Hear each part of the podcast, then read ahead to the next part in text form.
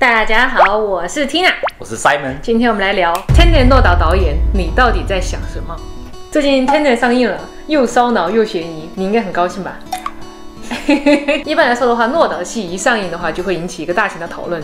就像上次《盗梦空间》那个陀螺到底停下来还是没停下来，我们就讨论了十年了。哦，都已经十年啦！嗯哇，时间过太快了。关于时间这个话题，也是诺导最喜欢的啊。等一下我们来具体分析一下。嘿 嘿 Christopher Nolan，诺导就是少有的几位影迷封神的导演。他的电影不但票房好，而且都能进高口碑的排行榜。这个我知道哈。嗯有一句话这么说的：只要诺导活得够久，Top 两百五十的电影全都他承包。诺导电影这么受欢迎，就是因为它是唯一的几个能拍出的片子，既有艺术故事性，又有商业的视觉性。那么这个事情为什么这么难呢？因为商业片和艺术片本来就是两个目的性非常相反的类型。商业片的话呢，就是给更多的人看，所以特效要炸裂，故事要简单；而艺术片呢，是小部分人的欣赏，不一定让人懂，只是反映一个态度。所以诺导的片就是那几个虽然在讲一个烧脑又深奥的故事，但是这个故事又能挣钱。哎、嗯，就是因为他从出道到现在，每一部都有一个很可观的收益。就像这次最新的一部《Tenet》，他在里面炸掉了一个波音747。哈哈，太狂了吧！不过他很聪明，他是把里面最值钱的发动机卖掉了以后，他才炸的。哦，还精打细算。你说他会省钱吧？他又坚持用胶片拍摄，这个成本一般来说的话是数码拍摄的好几倍，而且现在还要追求 IMAX 的效果，所以每几分钟这个胶片盘起来就有轮胎那么大。而坚持用胶片就是为了那种画面上面糊了一层蛋清的那种朦胧感。反正我等凡人是看不出有什么巨大的差别。你这样讲诺导我不开心了。诺导是个信仰，他这么做绝对有他的道理。但是因为每一部作品都能带来收益，所以他是唯一几个敢跟甲方爸爸说不，老子要这么拍的导演。好牛逼啊！不过应该这也是为什么你这么喜欢诺导。看诺导电影啊，每次看都有不同惊喜。好比说第一次看就是这样子，第二次看就是，第三次看就是，第四次看就是，你这是喜剧之王看多了。那接下来我们就从三个方面来讨论为什么诺导电影那么好看。曾经诺导说过，他不当导演，他就想去做建筑师。他去做建筑师还问你什么事？谢谢诺导不当建筑师之恩。其实你仔细想想，他做的事情跟建筑师还蛮像的。建筑师是打造一个三维的空间和你身体的五感互动，而导演是一个二维的平面，但是这个平面呢，能让你脑补出一个虚幻的三维空间，让你震撼。诺导在他的电影里面最擅长的、最有特色的一个电影手法，就是他的非线性叙事，就是跳着讲故事。这个放在建筑设计就是一个售楼小姐姐。给你给你介绍一套样板房啊，不是从客厅、餐厅到卧室，他一开始就让你所有人全部挤在衣柜里面，一边倒立一边看淋浴间，然后挂在阳台那边去体验一下室外和室内的一个互动的感受。没错，那就是诺导。其实这个非线性剪辑手法是要靠一定的功力的，因为每一次倒叙、每一次剪辑都要有一个非常明确的理由，甚至要有一个推动剧情的效果。嗯，因为如果用的稍微有一点点过了，就会让整个故事变得花里胡哨的。呃，观众会觉得多大点事，你要非要颠过去倒过来的讲，感觉被耍了一样。啊，可是我们家诺导不一样，我就喜欢他挑逗我的脑细胞。比如《星际穿越》哈，天上和地上的两条线索交汇的眼，慢慢的汇聚成一条时间线，而且同时这里还有一个叫做环形倒叙法，就是一开始他们不是像一个纪录片一样，一群老人出来讲话吗？等你看完了这个电影之后，你才会发现这些人其实就是 Cooper 拯救了以后活下来的那些幸存者，而最后的那个人就是他的女儿。哦，对，所以你不看到最后一幕的话，你是不知道前面到底发生了一些什么事情的。这个也跟那个变魔术那一部是一样的啊。哦，魔术师啊，魔术师是我最喜欢的电影之一，啊你还喜欢哪些电影？小鸡好白。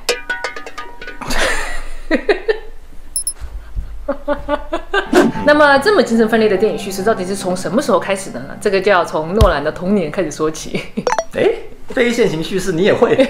诺兰是有一个比较分裂的童年啊，他的爸爸是英国人，妈妈是美国人，从小他就英国、美国、英国、美国的这样跑。大学是在英国读的，但是之后拍戏呢又是在美国。大学读的是英国文学，而毕业以后做的是导演。可以说他基本上没有怎么接受一个电影相关的教育，都是自己摸索的一个模式。就算是现在，他的老婆也是英国人，但他们全家都住在美国。这种两边的文化和经历，让他有一个最大的后遗症，就是讲故事的时候，前面讲一下，后面讲一下，就不好好跟你讲。这种感觉就像是带着观众一起拼拼图，你再拼到最后一块，才知道哦，原来整个画面是长这样的。他这个手法甚至让观众二刷、三刷都有一种不同的感受，所以这样的手法也叫做诺兰结构。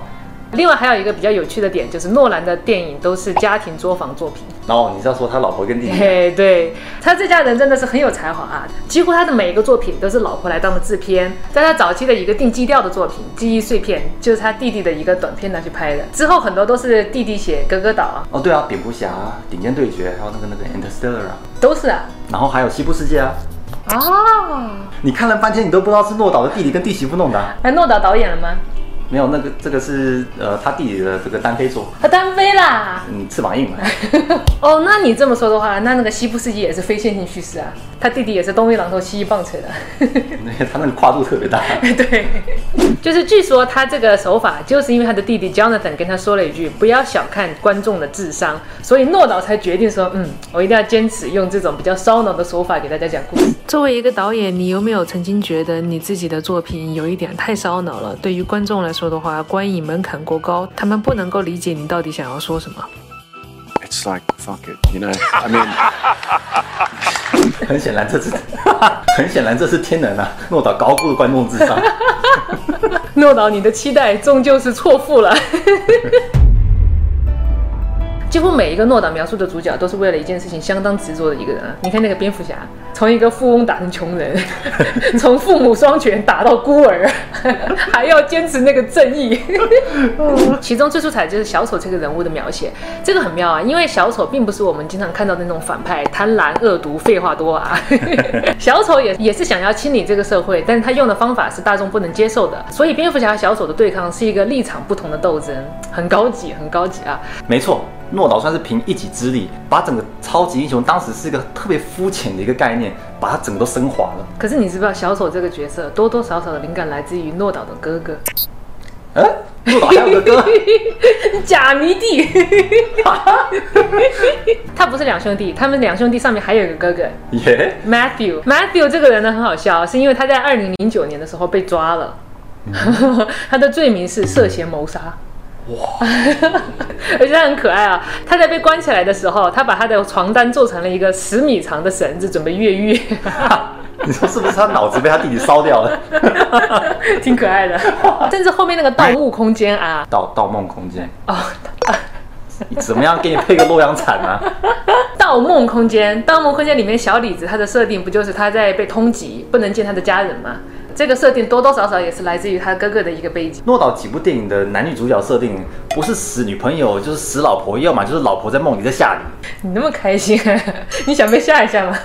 但是对人性阴暗的讨论呢，在拍完了蝙蝠侠的第三部以后，诺导整个人就有点变了，因为这个时候发生了两件悲伤的事情，就是第一个是小丑演员 Heath 自杀的案件，第二个是蝙蝠侠首映的枪击案。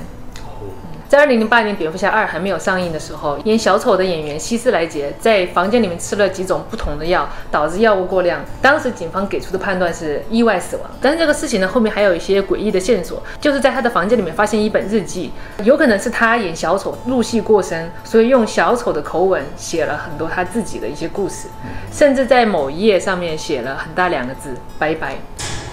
这个自杀的事情后面还有一些让人匪夷所思的事情，就是 Heath 和他的前女友 Michelle 生了一个女儿，在他们分手以后，自杀之前，他把他的所有的财产都给了前女友。嗯，这个估计不是意外死亡，他就是入戏太深，抑郁了。嗯。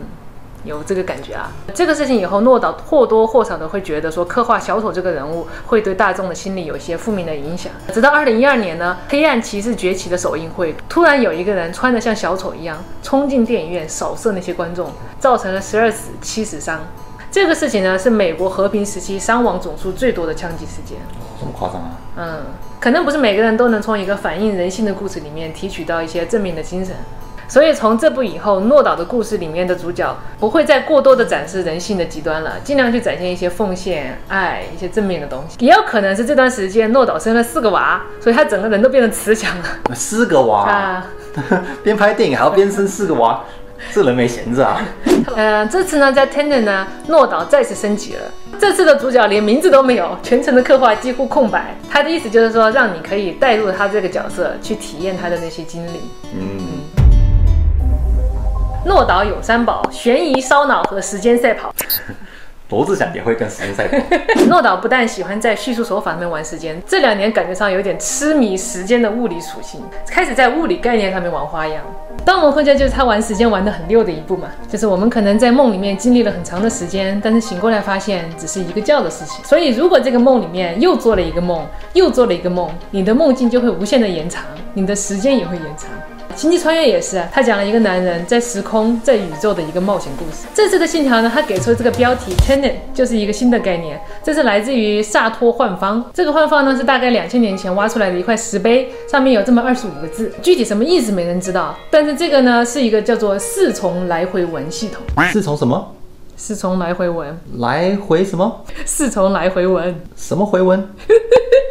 你看，Theater、Ripple、Tenet、Opera、Rotas，你会发现从左到右，从上到下，从右到左，从下到上，不管你怎么读，都是这五个字。你把它们排成一排，也是左右都能读。耶，这个就是上海自来水来自海上。今天飞机飞天津，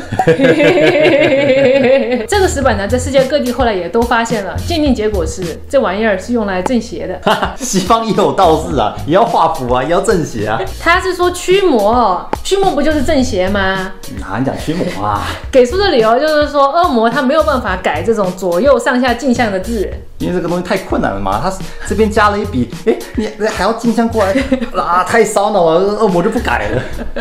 恶魔决定放放弃。后来还有一个理由就是说，他们发现这里面的字重新组合就会变成拉丁文 Paternoster。这就是基督教祷告的第一句“我的上帝，我的主”的意思。剩下两个字呢，就是 A 和 O，分别解释为 Alpha 和 Omega，就是一头一尾，上帝无所不在。所以这段文字就等于说有了神力，开了光的意思啊。